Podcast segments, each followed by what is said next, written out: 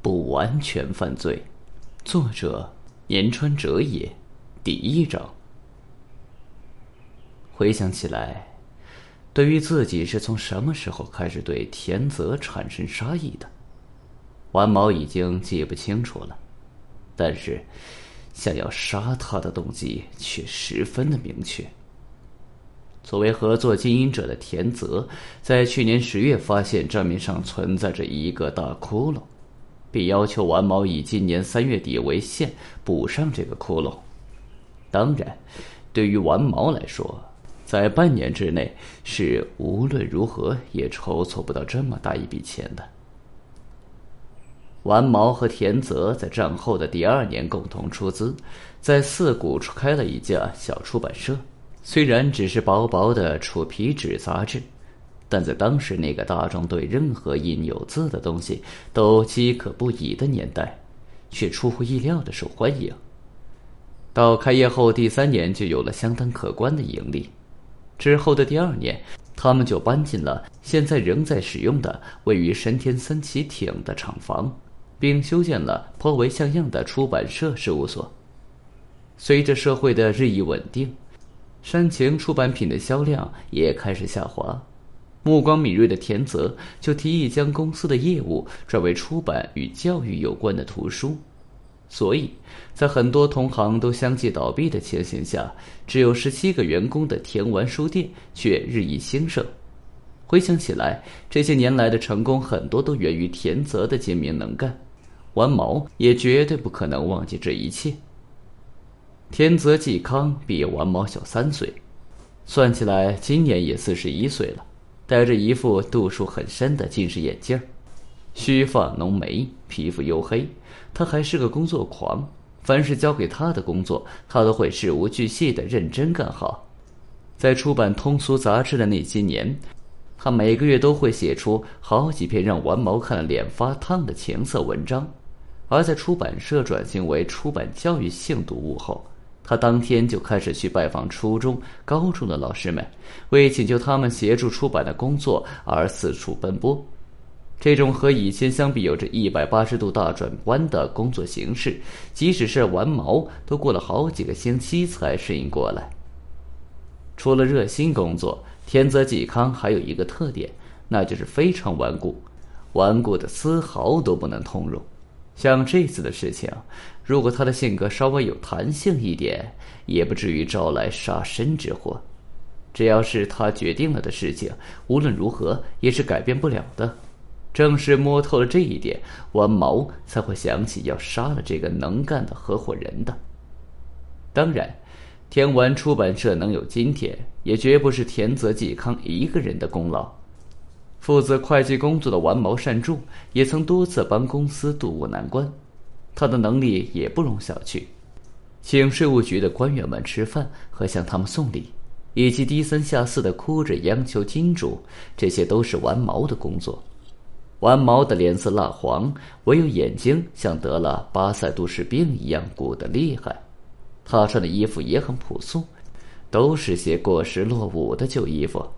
总之，他就像生长在太阳阴暗处的杂草一样，是个毫不起眼的普通男人。就是这样一个男人，却占了田泽纪康的上风，坐上了社长的宝座。可见，弯毛还是很有能耐的。在事业有了相当发展的今天，弯毛的腰杆也挺直了不少。但在创业的初期阶段，点头哈腰、拍马屁的事就是家常便饭。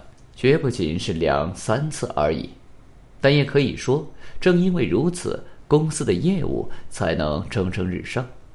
本来他在心里就忍受不了田泽急切的追讨，另一方面，再加上田泽那种完全无视他这么多年来的辛苦和功劳的强硬态度，都让他对田泽充满了强烈的反感。不用说，四十一岁的田泽当然有老婆，但完毛却是个单身汉。家里既没有女佣，也没有扫地欧巴桑。早上自己烤两片面包，抹上黄油，就算是早饭。吃完饭后，再开着雪铁龙去上班。然后午饭是一成不变的，从附近的小面馆里叫一碗乌龙面。吃完后会把面汤一滴不剩的喝干净。公司里的员工们都觉得开着雪铁龙的大老板午饭吃乌龙面有点怪怪的。茶余饭后也爱拿这事当笑料。乍看下，这似乎很矛盾，但其实雪铁龙不是他自己买的，是他以前认识的一个任职于占领军司令部的美国人买下的，然后在离开时送给他的。要不然的话，像玩毛善柱这样的人，怎么会想买私家轿车呢？周围的人都可怜他一直过着单身生活，暗地里没少同情他。但对于玩毛来说，比起温暖的家庭氛围，投资赚钱并守住财富的乐趣远远有意思的多。他自己也知道，爱说三道四的部下们会在背地里如何嘲笑他午饭只吃一碗乌龙面的事情，但他知道归知道，对于节省开支、多存钱的行为，为何会招来别人的轻蔑，却始终无法理解。如果做了什么坏事，被别人谴责也是理所当然的。但是自己不吃牛排而吃乌龙面的事情，凭什么就要遭受别人的嘲笑呢？以前新婚的妻子跑了，归根究底也是因为玩毛的这种态度。但令人遗憾的是，就算到了现在，玩毛还是想不透自己到底哪一点惹他讨厌了。就算在感情上能够理解，但在道德上他还是无法接受。从那之后，他就一直过着单身生活。他也像普通人一样爱女人，但是从结婚当天开始，他就把他的生活方式不断强加给新婚的妻子。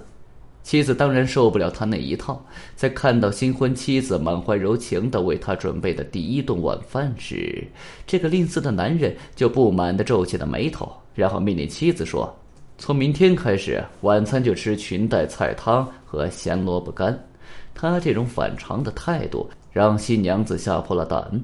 那时正是中日战争的残局还没收拾干净，军队也正处于焦虑不安的状态的时候。